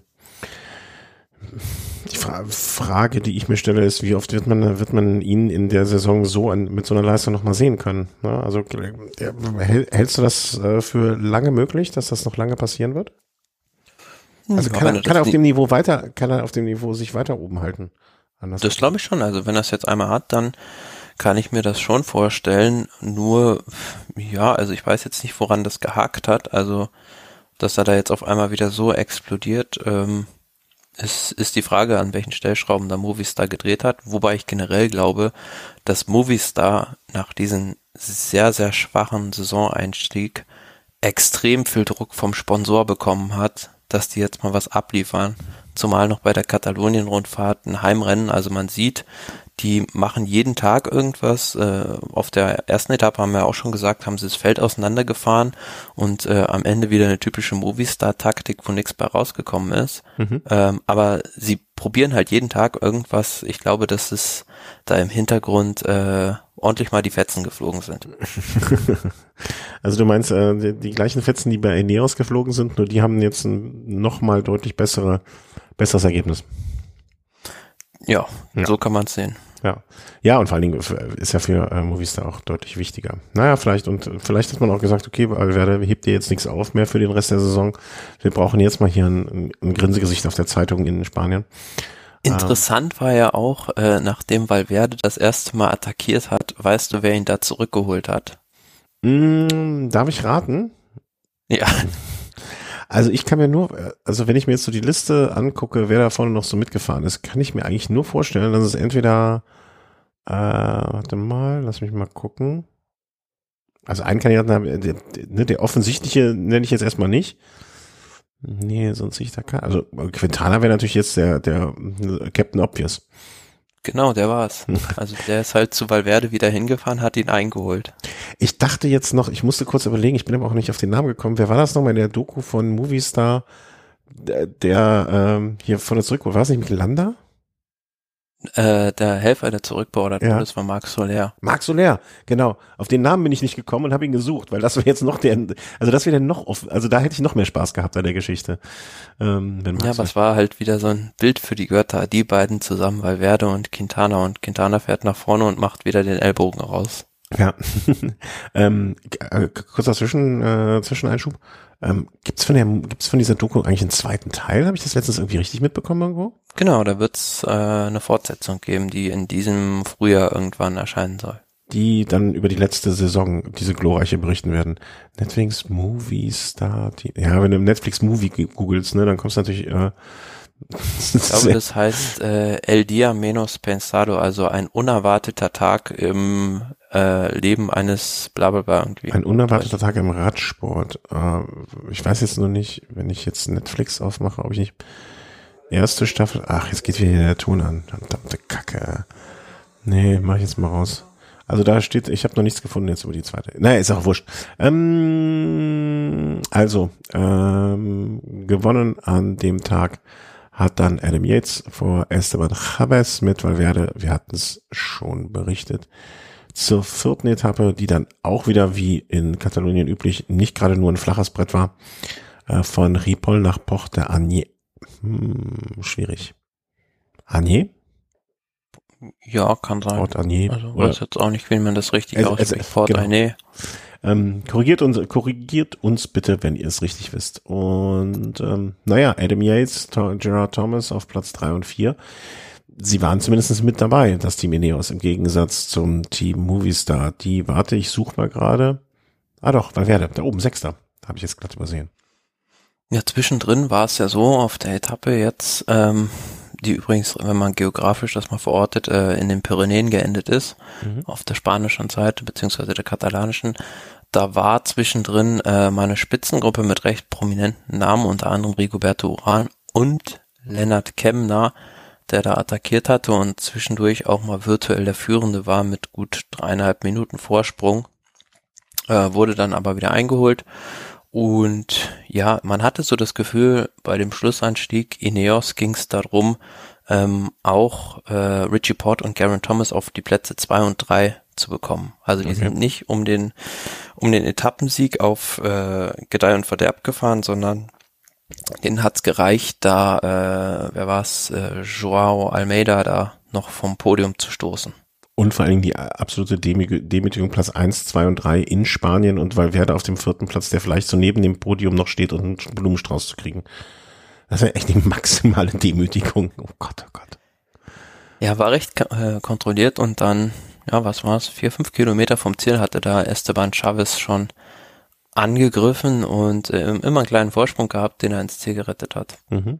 Ja, und dann hat der nicht mehr ganz so junge Kolumbianer vom Team Bike, Exchange, Bike Exchange das Ding dann abgeschossen. Der, und somit ist gerade die Gesamtführung, wie gerade eben schon beschrieben, ähm, na, jetzt habe ich mich wieder verlegt. Das war Adam Yates vor Richie Port, Port und Garen Thomas, Jared dann Thomas. Alejandro Valverde. Ich wollte aber dazu noch sagen, äh, zu diesem Angriff von Lennart Kemner, das war natürlich eine Harakiri-Aktion. Also da alleine 50 Kilometer vor Ziel loszufahren gegen das komplette Empire ist natürlich von vornherein zum Scheitern verurteilt. Vielleicht hat er sich zu viel Mathieu van der Poel Videos angeguckt. und hat sich das als Beispiel genommen. Ich weiß nicht, aber ähm, ich find, bin da so ein bisschen äh, ja enttäuscht vom Team Bora, weil man hat gesagt, man möchte jetzt in dieser Woche äh, oder bei der Rundfahrt mal Lennart Kemner im Gesamtklassement ausprobieren. Was ist? Am ersten Tag wird er attackieren geschickt und jetzt auch wieder irgendwie mit so einer Kamikaze-Aktion attackieren geschickt. Mhm. Also da ist, äh, haben sie was anderes gesagt, als er jetzt macht. Naja, ähm, vielleicht wollten sie sich auch vorher nicht in die Karten gucken lassen oder er hat einfach nach dem ersten Tag schon gemerkt, ich habe gar nicht die Beine für so etwas. Äh, ich versuche mich da lieber an ein, zwei Tagen mal mit so einer Aktion eben, vielleicht war das jetzt ein bisschen übertrieben viel, aber ähm, versuche mich da zu exponieren und so, so einen Etappensieg rauszuholen, weil es reicht noch nicht für, für Platz zwei, drei, vier, fünf in der Gesamtwertung dass, dass man umdisponiert hat. Klar, aber du, du musst, lässt, muss ich natürlich daran messen lassen, was du vorher verkündest und dann erfüllst. Ne? Und dann muss man eigentlich sagen, da gibt's eine Schere. Definitiv. Also ich verstehe da so das Ansinnen oder die, die Taktik von Bora manchmal nicht. Ich finde, dass das alles, was man so sagt, du, du liest und mitbekommt und hört, da, da ist halt so viel, viel Tamtam, -Tam, aber da kommt nicht viel hinterher. Ne? Viel Rauch um nichts. Ähm, aber wenn man am Ende sich mal die nackten Zahlen anguckt, was das Team Bora an, in dieser Saison bisher eingefahren hat, dann ist das halt wirklich überschaubar. Ich guck grad mal. Ja, für ein Team, was an die Weltspitze will, ja. ist es äh, Paris-Nizza. Ja, da klaffen Anspruch und Wirklichkeit ein bisschen auseinander. Ja, also außer Paris-Nizza ist da nicht viel. Und ähm, hm. da, da muss man sich, also ich denke, da wird man sich auch Fragen, Fragen gefallen lassen müssen. Hm, wenn da nicht bald was passiert. Vielleicht haben wir auch den super Masterplan und äh, wollen uns in der äh, ja, in der Na, ich glaube, um so ein, so ein richtiges erstes Fazit mal zu ziehen, äh, muss man sich danach der Klassikerkampagne, also sprich nach Lüttich, Bastogne, Lüttich, nochmal zusammensetzen und dann kann man wirklich en Detail beurteilen, äh, wie die abgeschnitten haben. Ich denke, das machen wir einfach mal. Sollen wir, sollen wir vielleicht sagen, mal, sollen wir dieses Jahr noch eine Folge aufnehmen? vielleicht sagen sie sich auch nur wie, wie äh, Mark Cavendish, und das ist jetzt vielleicht auch eine ganz gute Überleitung, mhm. diese ganzen Shit Races lassen wir die anderen mal gewinnen und wir konzentrieren uns auf das wirklich Wichtige. Ein Zitat für die Ewigkeit. Das äh, muss man so sagen, äh, damals von ihm ausgesprochen so. Ähm, genau, das ist jetzt äh, deine elegante Überleitung zur Settimana Coppi Bartoli. Wie ich finde, also wenn ich, wenn es schon ein Rennen ist, was ich mit Namen, ein italienisches Rennen, was ich mit Namen kenne, ähm, dann muss es schon was Besonderes sein. Also ne, jetzt vom Giro d'Italia mal abgesehen, sondern eins von diesen kleinen, und meiner San Remo vielleicht noch, eins von diesen kleinen Rennen, was aber gar nicht so alt ist äh, wie also aber traditionsreich irgendwie, ne? Also gibt es jetzt noch nicht so lange, aber nichtsdestotrotz, es hat so einen Namen, der einprägsam ist, eine Siegerliste. Ähm, schöne Geschichte. Ja, also das Rennen an sich ist ja immer ein ganz nettes Vorbereitungs- Vorbereitungsauf Galopp für viele Fahrer. Also es ist nicht super prominent besetzt, aber man sieht jetzt auch in diesem Jahr, da gibt's dann äh, immer so Halbetappen auch, äh, eine mit drin, also erste Etappe 1a war halt eine Straßenetappe morgens früh, was man halt sieht, selten sieht und dann am Mittag noch ein Mannschaftszeitfahren und ja, insgesamt sind es dann fünf Etappen. Mhm. Diese, diese geteilten Tappen, wie war es noch, wo Jens Vogt über gewissen hat, der Grand Prix International oder so, ne? Kriterium International. Kriterium International. Da war der irgendwo äh, Seriensieger, so gibt's auch nicht mehr, oder? Nee, das, das gibt's leider nicht mehr. Also es wurde zwischenzeitlich mal äh, aus der Gegend Charleville-Mézières nach Korsika verlegt ja, und genau. dann äh, konnte das aber leider nicht mehr fortgeführt werden. Ja. Schade, schade. Also, äh, erste, erste Teiletappe. Mein Gott, ey, 100 Kilometer Teiletappe. Danach kannst du mir schon Sauerstoffzelt aufbauen. Äh, wurde im Sprint entschieden. Äh, Maris Meyerhofer auf, äh, vom Team DSM auf Platz drei sehr erfreulich. F nur geschlagen von Mark Cavendish und Jakob Marezko. Irgendwie so wird er wahrscheinlich ausgesprochen. Mareczko, ja. Mareczko. Dann äh, sehr, sehr erfreulich, zumindestens und aber in der Kombination von Fahrern jetzt auch nicht so hundertprozentig überraschend, gewann dann das Mannschaftszeitfahren. Israel Startup Nation, Matthias Brentle, Alex Dowsett, gute Zeitfahrer, war jetzt nicht so wirklich. Also Nö, war jetzt nicht so überraschend, aber sehr erfreulich, dadurch, dass Mark Cavendish auf der ersten äh, Halbetappe Zweiter geworden ist, war an dem Tag dann äh, am Ende des Tages nach dem Mannschaftszeitfahren der Leader. Ja, also alles, was, alles, was wir uns vor der Saison gewünscht haben. Er gewinnt nochmal irgendwas oder kommt nochmal ein solider Trikot. Ähm, der sympathische Brite, so zumindest meine Meinung. Nicht jeder hier in dem Podcast hat diese Meinung. Ich grüße an dieser Stelle den lieben Chris. Ähm, ja, und dann möchte ich noch sagen, äh, Etappe Nummer zwei, äh, gewonnen von Jonas Wingegaard. Also man sieht, das war da scheinbar so ein Rundkurs. Soliano al Rubicone hieß der Anstieg, der da äh, zweimal ab, nee, waren glaube ich sogar zwei, viermal absolviert werden musste. Und äh, am Ende gewonnen von Jonas Wingegaard, aber auf Platz 8, ganz bemerkenswert, Marco Brenner mit nur 18 Jahren. Mhm. Ah, das war dieses Talent, was du schon immer mal wieder, dessen Namen du hier hast fallen lassen. Ja, das äh, kann man in der Tat sich sehen lassen. Also mit 18, pff, da habe ich gerade. Da waren ja jetzt auch einige gute Fahrer dabei die äh, zum Beispiel Sergio Henao, den er da hinter sich gelassen hat. Also das war jetzt nicht unbedingt Laufkundschaft. Nee, also äh, Grüße mal an das Team DSM an der Stelle und äh, Glückwunsch. Also das Einzige, ich habe das Problem mit dem Namen Augsburg, mit dem Platz auf, auf das ist eine sehr lange Geschichte, aber Augsburg fällt mir immer schwer. Ähm, das war Etappe Nummer, dum, dum, dum, wo waren wir? Zwei. Was kommt da noch? Eigentlich äh, warte mal, Etappe Nummer zwei. Jetzt habe ich mich hier mal wieder komplett verloren. Etappe Nummer drei, Riccione, Riccione. Ich glaube, das ist da, wenn mich nicht alles täuscht, in der Gegend um den Gardasee. Mhm. Ja, ähm, klingt für mich genau, War dann eine ziemlich hügelige Etappe am Ende von Ethan Hater gewonnen vom Team Ineos Grenadiers. Ja, auch noch nie gehört, den Namen, um ehrlich zu sein. Also ist mir bis dato noch nicht untergekommen. Dann gab es noch San Marino, San Marino. Nee, das wird's morgen geben. Da geht's dann weiter noch zwei Etappen. Und damit hast du mich und wir euch auf den aktuellen Stand der Dinge gebracht bezüglich aller Rennen, die veranstaltet wurden. Bleibt es noch einen kurzen Blick in die nahe bis mittlere Zukunft zu werfen. Was kommt in Kürze? Und da machen wir einfach mal den Kalender auf. Ein Kalender ist meistens gut dafür, um in die Zukunft zu gucken. Da erzähle ich niemandem was Neues. Äh, und da sehe ich, hier haben wir einen Haken hintergemacht, hier haben wir einen Haken hintergemacht. Die Vuelta de Catalunya wird noch beendet. Dann kommt der E3-Preis, der jetzt E3 Saxo Bank Classic heißt. Dann Gent, Fefelgen in Flanders am 28. Heute ist der 24, 25. Ne? Heute ist der 25. glaube ich. Ja, genau. Hm, das vielleicht auch für euch zur Einordnung. Naja, dann die Bars Flandres und nächster großer, also das nächste große äh, Taschentuch, Knoten Taschentuch müsst ihr euch dann machen am 4.4. die Flandern-Rundfahrt. Das ist doch dann Ostersonntag. Ne? Ostersonntag ne? ist das, genau, der Ostersonntag, Flandern-Rundfahrt und alle Freunde der Klassiker der belgischen Klassiker kommen in der nächsten Woche voll auf ihre Kosten. Wie gesagt, erst E3-Preis, dann Kent Weverem, Dwarsdorf Landeren und dann die Ronde. Ja. Das heißt, wir haben jetzt im Prinzip ab morgen eins, zwei, drei, vier Runden, vier Rennen mit dem großen Abschluss der Runde von Flandern. Genau, ja. Ja ist eigentlich der beste Grund dieser Pandemie zu entfliehen, sich einfach nur zu Hause einzuschließen und ein paar Leffes zu kippen, ein paar Pommes zu frittieren und sonst nichts anderes zu machen. Das kann man durchaus tun. es klingt für dich nicht, als wäre es absolut erstrebenswert.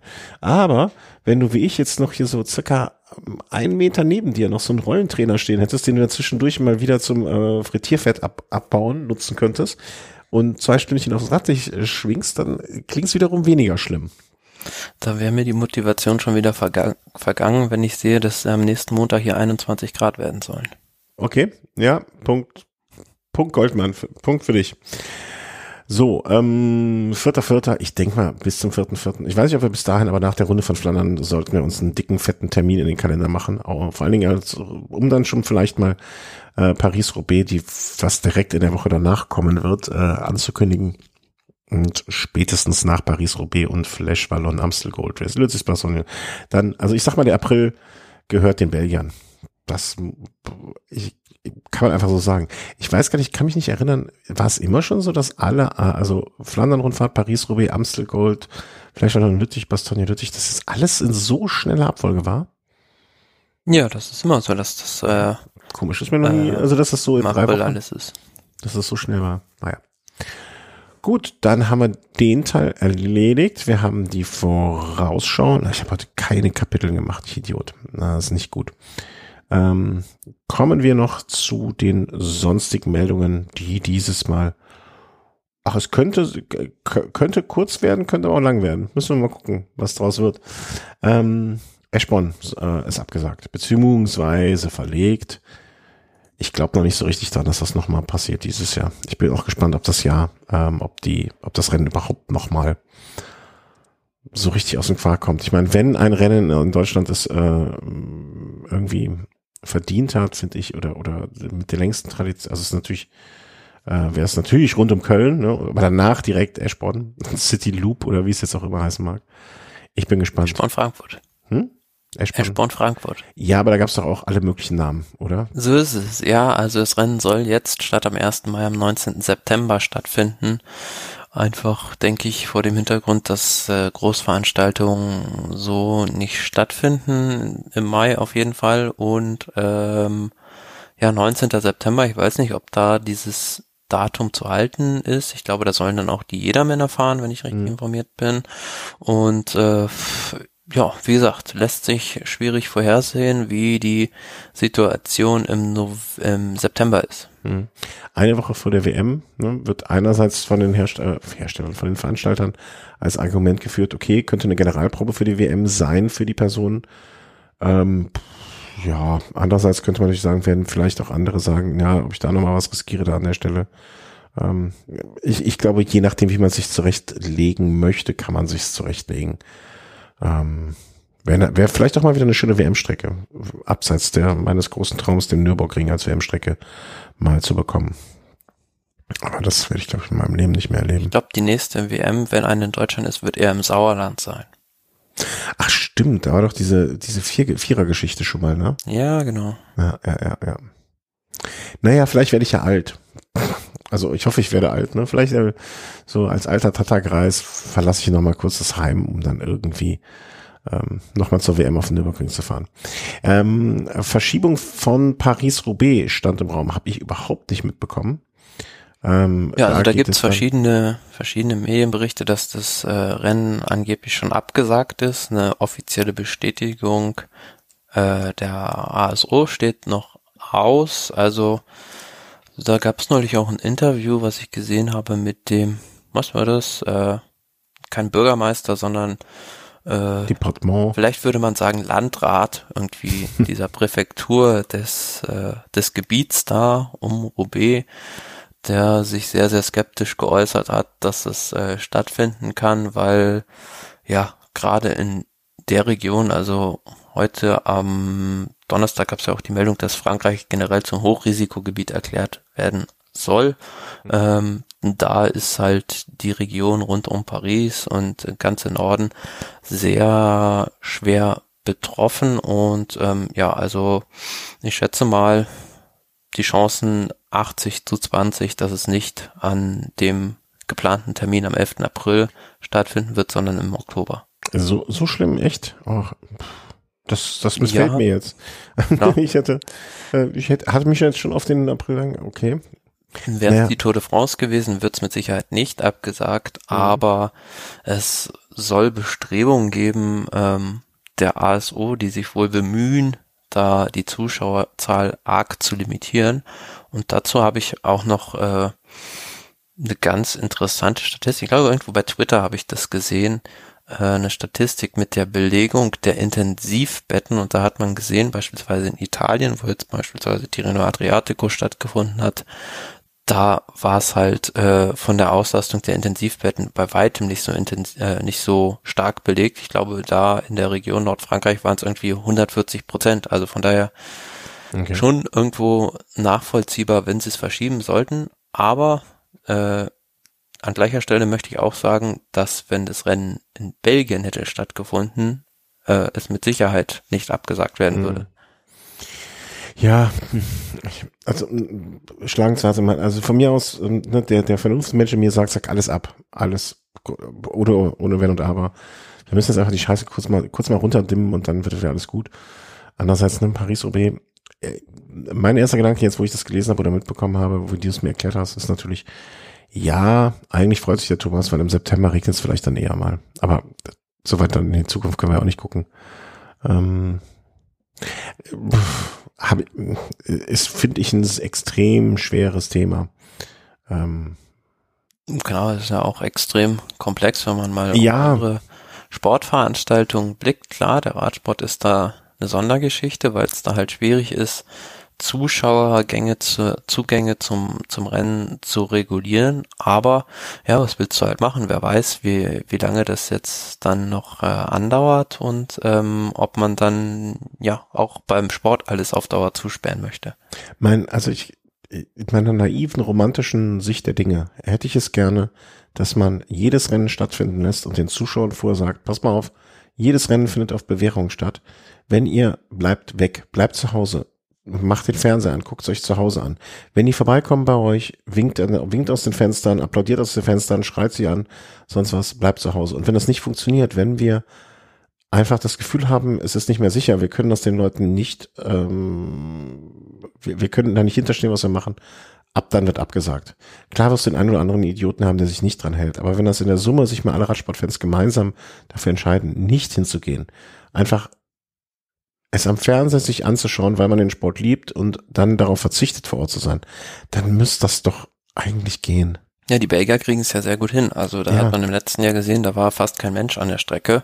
Die haben sich strikt daran gehalten, aber ich weiß nicht, wie das halt dann in, in Frankreich sein wird. Also bei der letzten Tour de France haben wir ja gesehen, dass da doch einige Leute da an der Strecke waren und bei Paris-Roubaix, weiß ich nicht, wie das ist. Ja, ja, aber man muss, also mittlerweile bin ich eigentlich davon ab, an die Vernunft der Menschheit zu appellieren, weil ich einfach mittlerweile glaube, dass es nicht viel bringt.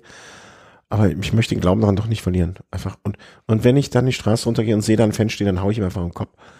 Nee, mach ich auch nicht, aber ähm, da, da, eigentlich wäre das mein Wunsch, dass die Radsportfans da eigentlich einfach klug genug sind. Ich weiß, dass es naive Sicht der Dinge ist, aber ich möchte es so gerne glauben, dass das funktioniert. Ja, wie gesagt, also sehr, sehr schwierig. Ich könnte es verstehen, wenn das äh, Rennen verschoben werden würde, aber auf der anderen Seite frage ich mich auch immer, wird es dann im Oktober besser sein? Ähm, ja. Also man weiß ja auch nicht, was, was einem da jetzt noch blüht. Also jetzt sagt man zum Beispiel, äh, Impfen ist äh, der Ausweg aus dem Ganzen, aber wer weiß, ob da nicht dann doch irgendwie wieder eine Mutation kommt, die la, alle la, Impfstoffe la, ad absurdum la, la, la, la, la. Ich höre nicht hin, ich höre es nicht, ich höre es nicht, la, la, la. Nee, du hast natürlich vollkommen recht, aber ähm, in Ermangelung an Alternativen ist auch eine schlechte Möglichkeit vielleicht die beste Möglichkeit. Ja. Habe ich mir gerade so oder so überlegt. Ist, ist, ist, ist es ein Dilemma. Ja, es ist ein Dilemma. Genau, man kann, äh, eigentlich wird man wahrscheinlich nie die richtige Entscheidung treffen können, deswegen muss man die mit dem geringstmöglichen Schaden treffen und da ist das Menschenleben dann auch weit vorne. Aber hoffen wir doch einfach mal, vielleicht, vielleicht können wir doch an das, die Vernunft appellieren und viele Leute halten sich dran. Vielleicht muss man doch mal einfach sagen, man muss man es auch klar vorher sagen, ne? Pass auf, Jungs, Mädels, ähm, ja, die Mädchen sind ja meistens klüger, die machen nicht so dumme Sachen. Ähm, wir fahren jetzt das erste Rennen, die Runde von Flandern findet statt, aber wenn es nicht funktioniert, dann ist der Rest abgesagt vom Bums. Ja, aber es ist ja wieder ein ganz anderes Land. Also Belgien und Frankreich lässt sich da ja wenig miteinander vergleichen, wie ich vorhin schon gesagt habe. Ja, aber man ist sicher, dass es in Belgien stattfinden würde, aber in Frankreich, äh, ja, das ist da wahrscheinlich nicht so ja, Radsport. Stell, ja, dir mal vor, stell dir mal vor, die Belgier reißen, die Belgier reißen sich zusammen und ähm, so gesagt, ja, alles gut, okay, so können wir Paris-Roubaix stattfinden lassen. Dann lässt man Paris-Roubaix stattfinden und die Franzosen reißen sich nicht zusammen. Da marschieren die Belgier doch ein in Frankreich mit all ihren Truppen. Zum, zumal es gäbe ja, glaube ich, auch die Möglichkeit, weil es ja sehr nah an der belgischen Grenze ist, äh, weiß ich nicht, ob es da die Möglichkeit gäbe, da eine Alternativroute über Belgien zu finden. Nee, das ist nicht mein Paris-Roubaix. Das ist nicht mein Paris-Roubaix. Das geht nicht, geht nicht. Ach nee, ist alles scheiße. Jetzt hast du mich wieder runtergezogen, Mann. nee, hast nicht. Aber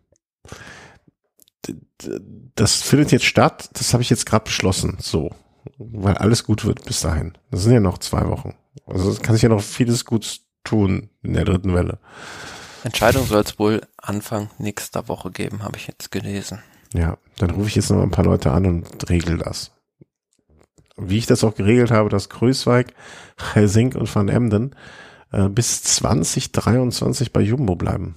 Mm, ja. ja, fand ich ganz interessant, dass da jetzt auch ein Steven Kreuzweig seinen Vertrag nochmal verlängert hat, weil doch in der Mannschaft, also man hat jetzt auch schon wieder Bilder von Tom Dumoulin auf dem Fahrrad gesehen, ähm, doch viele Klassementfahrer sich tummeln. Man weiß auch nicht, welche Ambitionen Wout van Art beispielsweise noch in Richtung große Rundfahrten hegt.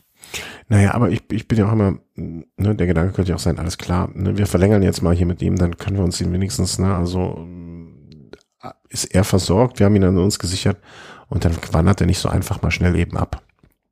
Oder? Ja, aus Teamsicht klar, aber aus Fahrersicht. Ach, pff, er, er, nimmt jetzt mal das Geld mit, ne? Und wenn es am Ende des Tages er jetzt doch zu einem anderen Team will, dann sollen die ihn freikaufen. Das wäre also ich, ich glaube ja aber, dass diese ganzen Verträge sind nicht so viel wert, wie das die Tinte, die da benutzt wird, um so drauf. Also ich, ich glaube, für den Fahrer zumindest hat er jetzt nochmal zumindest die, die Zeiten auskommen, ist gesichert und ja, gut ist. Also freut mich einfach Größweig, der ähm, da in dem Team die wollen vielleicht auch einfach mal was Großes aufbauen, ne? Also vielleicht werden jetzt neue Ineos mit ganz vielen Kapitänen, aber keiner mehr, der die Arbeit machen will wirkt vielleicht, vielleicht sogar ein ganz kleines bisschen in die Richtung geht.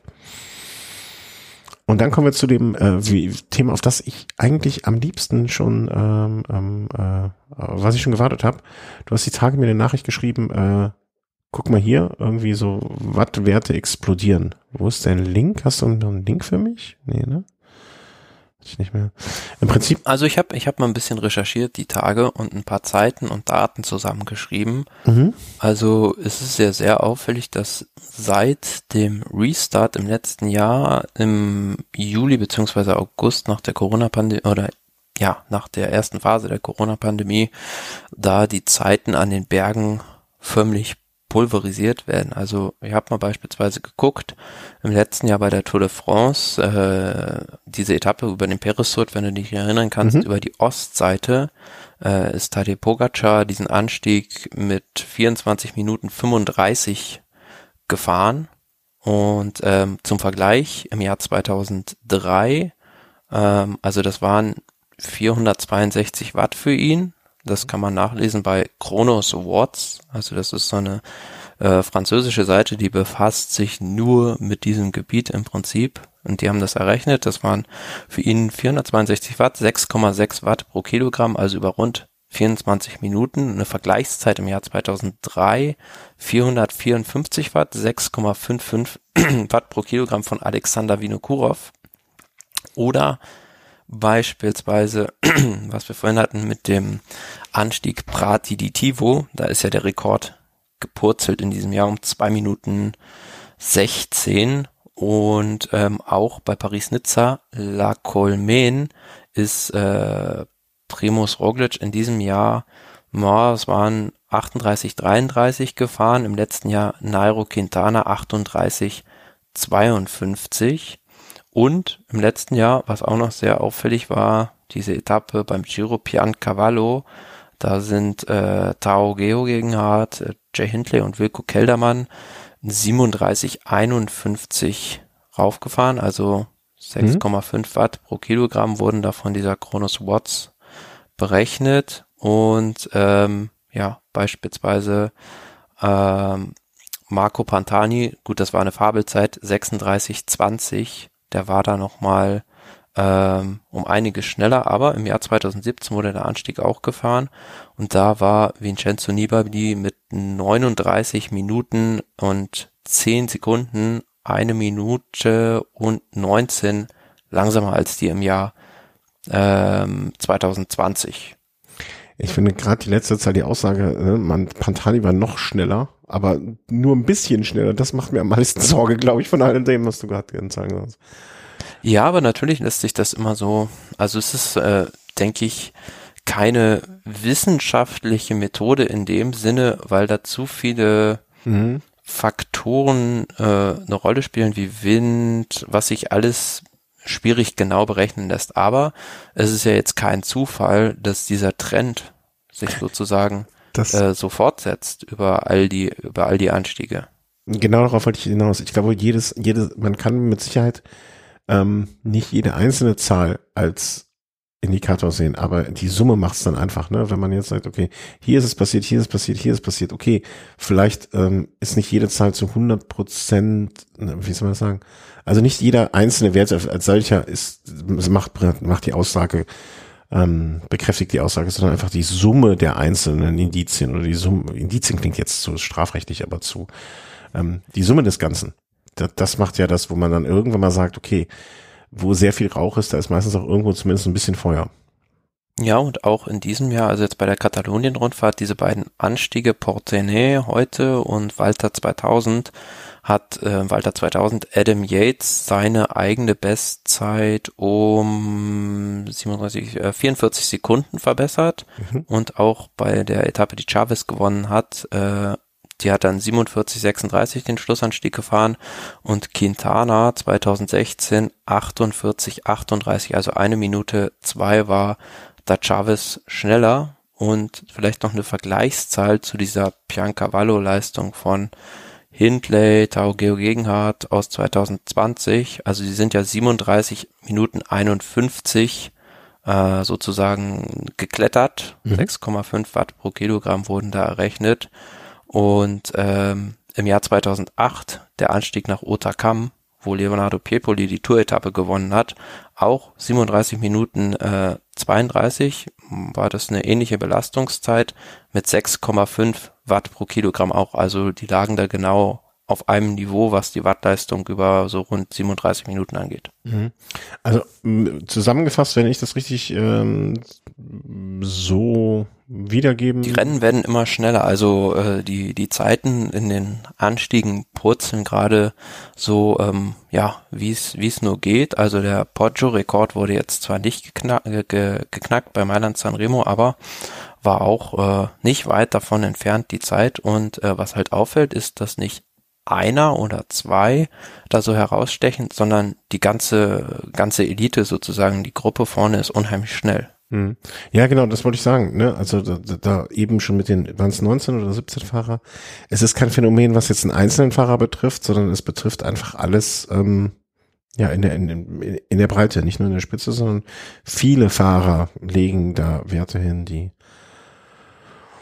und da, da Augen, meine, meine, wie, wie sagt man, mit den Augen rollen lässt oder, oder die Augenbrauen heben lässt, ähm, die, die einfach, also es sind ja jetzt nicht, also vor, vor zwei, drei Jahren sprachen wir noch darüber, dass die Zeiten langsamer, dass das Peloton langsamer wird und dass das ein guter Schritt ist und ein guter, was mich dann auch, und das äh, ist ein Punkt, den du, den ich noch viel, viel wichtiger finde oder viel, viel kurioser finde, als all jede einzelne Zahl, ähm, dass da nirgendwo so drüber gesprochen, geschrieben und spekuliert wird. Ja, also ich finde so in den gängigen Fachmedien, wenn ich das irgendwo mal durchgehe, beispielsweise, ja, weiß ich nicht, äh, Radsport News oder die einschlägigen deutschen Medien und auch bei im englischsprachigen Raum finde ich wenige Fachartikel dazu, die das Thema mal genauer unter die Lupe nehmen, aber ja, da sollte man aus der aus der vorigen Zeit eigentlich gelernt haben und äh, da auch kritische Nachfragen stellen. Aber ich weiß es ja nicht. Also ähm, da bist du vielleicht auch besser informiert. Vielleicht gab es in letzter Zeit auch irgendetwas, was sich in technischer Hinsicht äh, geändert nee. hat, dass die Räder plötzlich schneller geworden sind? Nee, nicht in, ach, nicht in den Bereichen. Also du kriegst, ich, nee, Also, nein, nein und nochmals nein. Ich glaube, dass das Einzige, was man, ähm, also du wirst an keinem Rad wirst du, mit keinem Punkt an irgendeinem Rad wirst du in der Hinsicht irgendwas erklären können. Da bin ich felsenfest von überzeugt. Und ähm, wenn man jetzt davon ausgehen würde, also am Gewicht, ne, wenn, wenn man jetzt gesagt hätte, okay, diese äh, berühmten, was sind das, 6,5 Kilo, glaube ich, äh, die in 6,9 Kilo. 6,9? Ich glaube, es waren 6,9, oder? Ja, 6,9. Ja, kann gut sein. Ja, 6,9. Ne, diese 6,9 Kilo. Angenommen, man würde sagen, alles klar, wir senken jetzt den Wert von 6,9 auf 5,9. Könnte man meiner Meinung oder bestimmt, ich kann mir nicht vorstellen, dass es ein Problem wäre für den Hersteller, sofort auf diesen Wert runterzukommen. Ne? Aber selbst dieses eine Kilo, wenn man das selbst, wenn man jetzt sagen würde, okay, das macht dann einen Prozentsatz X aus, wird das nicht Ne, zum einen müssen sie auf alle Räder dann das, das kann es nicht sein. Ich, also technisch wage ich sehr zu bezweifeln, ähm, dass man da bis auf äh, Marginal Gains, diese kleinen Unterschiede, dass man das alles damit erklären könnte. Wüsste ich jetzt nicht, welche Entwicklung in den vergangenen Jahren diesen Sprung erklären könnte. Also bin ich auch sicher, dass es keine gibt. Ganz, ganz einfach. Ähm, ja, aber man, also wir haben ja früher schon immer so gesagt, also Team Sky, die sind ja jetzt so richtig professionell und äh, drehen da jeden Stein irgendwie auf den Kopf. Da muss ja jetzt dann scheinbar äh, viele Teams auf diesen Trichter gekommen sein, sozusagen das, was die Arbeit, die Vorarbeit, die Team Sky geleistet hat, nochmal ein Stückchen weiter zu treiben. Nee, ja, ich, aber was willst du denn noch weiter drehen, als es das Team Sky gedreht hat, frage ich mich da. Ne, also ne, es gab doch diese ganzen, ähm, äh, diese, wie heißen diese Zusatzstoffe, wo Simon Geschke noch gesprochen, darüber gesprochen hat, naja, also so bringt's auch nicht und so viel die Tone. auch nicht. Genau. Ne, aber das war ja jetzt auch etwas, das wird, ist, ist schon vor der Pandemie, hat's die Runde gemacht. Da wurde das schon eingesetzt, ja, glaube ich. Also von daher, aber vielleicht ist es jetzt auch äh, weiter verbreitet, beziehungsweise habe jetzt auch irgendwann mal gelesen, dass es zumindest äh, von der WADA mal unter die Lupe genommen werden soll, dass es anders eingestuft wird. Aber da sind die Meinungen ja auch ganz äh, differenziert, ob mhm. das jetzt wirklich so viel bringt oder nicht. Ja, genau. Ne, also das würde ich dann mal behaupten, kann es auch nicht ausschließlich sein waren, ich stelle mal die ketzerische Frage, waren, waren eigentlich viele Fahrer viel alleine unterwegs? Und waren die Kontrollen vielleicht weniger dicht, als sie in der Vergangenheit mal waren, weil einfach auch die Kontrolleure nicht so unterwegs waren, wie sie es hätten sein können zu in, in normalen Zeiten? Letzteres mit Sicherheit. Also äh, da wurde ja niemals so viel kontrolliert wie wie sonst. Also äh, in, in Gesamt Anti-Doping-Kampf-Hinsicht war natürlich, äh, ist diese ganze Pandemie, wirft es das Ganze um Jahre zurück. Mhm. So. Und ist nicht mal, also ich bin immer ein Freund davon, in den meisten Fällen ist die einfachste Erklärung oder die nahendste Erklärung ja doch die richtige. Und kann, ich, ich glaube, das, was du gerade gesagt hast, ohne dass es, ähm, dass du es wirklich wolltest, oder vielleicht wolltest du es auch und ich hab's, äh, du hast es sehr, sehr gut versteckt, ne, wir sind einfach um Jahre zurückgeworfen worden, nicht durch die Scheiße.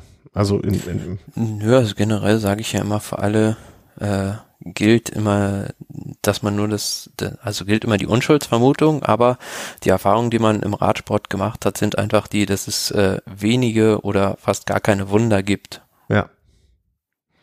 Ja, also es gibt halt ab und an das ein oder andere Talent, ne, aber im Grunde genommen pff,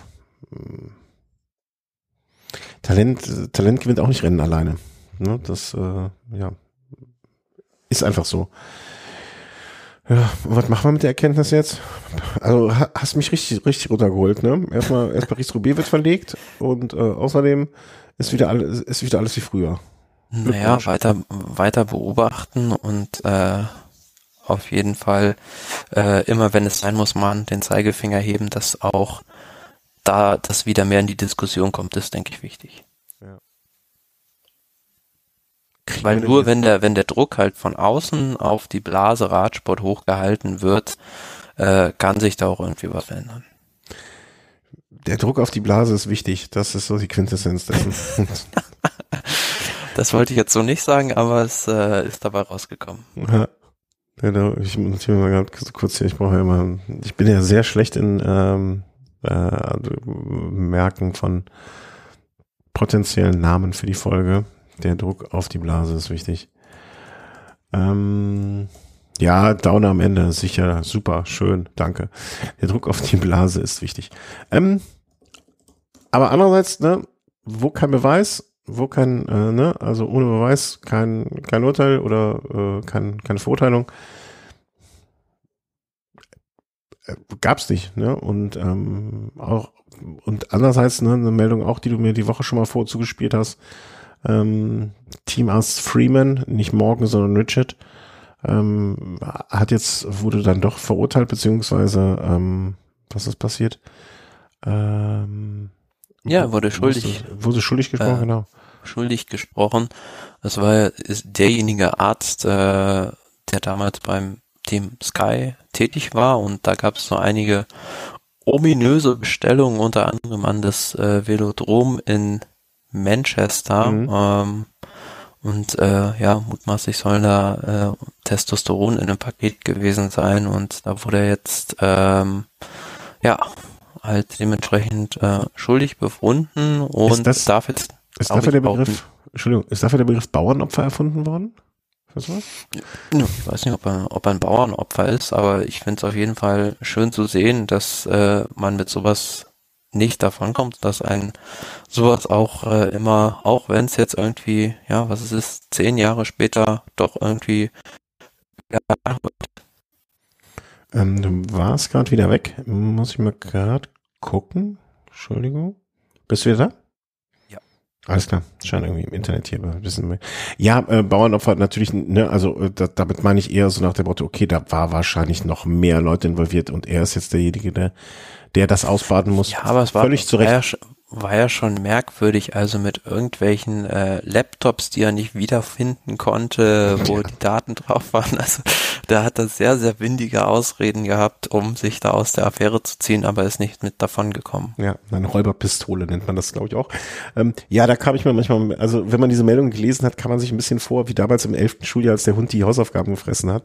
Ne, das alle, alle, alles so ein bisschen ähm, ja, ein bisschen so, also ich, ich denke mir immer, dass die Leute sich nicht selber schämen, so solchen Krams erzählen. Ne? Also muss man, muss man sich ja eigentlich dann auch derjenige, der mit ihm spricht, den angucken und sagen, ja, ist gut, ist, ist gut. Also ne, wir haben es verstanden. Ja, aber ähm, ich glaube auch, dass die Quintessenz oder das ähm, Bottomline, die du angesprochen hast, ähm, es zahlt sich nicht aus. Am Ende kommt doch hoffentlich zumindest mehr raus, als im Verborgenen bleibt. Und am Ende des Tages hat er ja, sein Urteil bekommen und das völlig zu Recht. Ähm, ja, und da gibt's jetzt auch Stimmen, also von Politikern, die da weitere Konsequenzen auch für das jetzige Team Ineos Grenadiers noch fordern. Ein Parlamentarier hat gesagt, äh, dass zum Dave Brailsford da jetzt auch an der Spitze nicht mehr tragbar ist. Ja, das muss man. Also ich finde es immer schwierig, wenn Politiker sich da jetzt einmischen, die wirklich auch, behaupte ich jetzt einfach mal, wenig Ahnung von der Materie da an der Stelle haben. Also das ist ja wie wenn auf einmal, keine Ahnung, ähm, ähm, Jens Spahn für Süßigkeitenwerbung macht, bloß weil er ein Duplo gegessen hat. Ähm, also glaube ich, also halte ich für schwierig, dass, äh, dass, dass da solche Leute sich dann, ähm, dass Braceforce vielleicht eine umstrittene Person ist, der man, also dass man durchaus dieser Meinung sein kann, aber dass sich Politik jetzt irgendwann wieder einmischt, ähm, finde ich auch ein bisschen populistisch sagen wir so sagen. Wenn, wenn Patrick Lefebvre sagen würde, der Brailsford ist nicht mehr übertragbar, dann hätte man zumindest wenigstens was zu lachen an der Stelle. Ne? Aber beim Politiker, da weiß ich mir noch, denke ich mir immer so, wer hat dir denn jetzt das Mikrofon für die Aussage gegeben? Ja, aber, aber Lefebvre denkt, äh, ähm, prügelt sich ja lieber verbal mit Ralf Denk in der Öffentlichkeit, wie du mir ähm, mitteilen durftest. Ja, also sehr ungewöhnliche Geschichte. Ähm, angeblich soll da äh, Ralf Denk dem Patrick Lefebvre, ähm, wo der Sponsorenvertrag mit der König ja ausläuft, ein Angebot gemacht haben, das Team zu übernehmen. Und äh, daran soll unter anderem auch äh, der Chef, also von Bora Willi Bruckbauer, interessiert gewesen sein, weil die äh, ja da natürlich gewittert haben, dass sie so Fahrer wie Remco Evenepoel dann beispielsweise kriegen können. Und daraufhin äh, hat halt der Patrick Lefebvre Boss von der König das öffentlich gemacht und ja, seitdem haben sich die beiden da so ein bisschen medial eine kleine Schlammschlacht geliefert. Mhm. Also und und ähm, also es gäbe jetzt wohl auch Regularien, nach denen das eigentlich gar nicht möglich wäre. Aber ähm, Denk hat sich auch mit Lefebvre schon mal getroffen und ähm, also alles ein Riesendurcheinander. Also das ist wieder so Radsport, wie ich ihn liebe, ne? Also alles so ein bisschen, so ein bisschen, bisschen neben der Spur, keine richtigen Profis und Lefebvre steckt wieder irgendeinem Journalisten etwas, weil er irgendwie angepisst ist auf irgendjemandem und kommt dann wieder auf so einen Ralf Denk, der dann auch eher so ne, konservativ, traditionell, vorsichtig agieren möchte, aber andererseits die, die Nummer jetzt das ganze Team aufzukaufen, nur weil man ähm, eine Evenepoel haben möchte, klingt auch wieder so nach einer Räuberpistole. Also das, ich glaube, das ist so ein Bestandteil des Radsports abseits des Rennens wirklich, wo ich wirklich eine wahnsinnige Freude dran habe. Wir sind schon am Schlachten oder dieses äh, Gossip. Es ist wie eine Seifenoper, ja, ja. Das ist das Wort, was mir nicht einfiel, danke. Also so eine Daily Soap fast. Ja. Aber auf der einen Seite denke ich mir halt, ja, Ralf Denk muss halt auch wissen, mit wem er sich da an einen Tisch setzt. Absolut wenn er mit Patrick Lefebvre sich einlässt, da weiß man schon, dass der ja nicht zimperlich ist, wenn es darum geht, seine, der Trump des Radsports, seine eigenen Interessen zu vertreten und das durchzuboxen. Was hast du denn heute hier für eine Phrasenmaschine? Der Trump des ja, das Radsports. Das hast du neulich gesagt in einer Folge. Das habe ich gesagt? Ja. Oh Gott. Siehst du mal, das habe ich gesagt? Ja, das hast, das hast du dir gemerkt, das ist ja das noch, noch viel schlimmer. Der Trump des Radsport. Boah. Er ist ja auch auf Twitter sehr aktiv, obwohl ich glaube, Donald Trump ist da gesperrt, Lefebvre nicht. Ja, Trump macht jetzt ein eigenes Netzwerk. Der Trump des Radsports. Der Druck auf die Blase ist wichtig. Kann ich mich gar nicht entscheiden, welcher Sendungstitel schön heißt. Ähm, ja, der ist halt unkontrollier ja, unkontrollierbar, ne? Und wenn du mit Ralf ja. Denk, wenn er sich mit dem einlässt, ne, wer, ein anderer Freund von mir sagte mal, wer sich mit Hunden schlafen legt, muss sich nicht wundern, wenn er mit Flöhen aufwacht, ne? Also, das ist ein Spiel mit dem Feuer, so jemanden.